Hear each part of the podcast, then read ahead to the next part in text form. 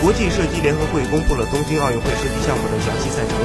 射击项目也是东京奥运会的首枚金牌产生时间。射击项目也是东京奥运会的首枚金牌，产生时间也随之确定。中国女射手将在传统优势项目女子十米气步枪上再次向首金发起冲击。东京奥运会将于二零二零年七月二十四日开幕，七月二十五日首个比赛日将在射击、射箭、自行车、击剑、柔道、跆拳道和举重七个大项中产生十一枚金牌。女子十米气步枪再次成为首金项目，这也是七月二十五日当天上午产生的唯一一枚金牌，其他十枚金牌都将在下午和晚间出炉。第二金落在举重女子四十九公斤级项目上，金牌产生时间预计在十四时，该项目也是中国队的传统优势项目。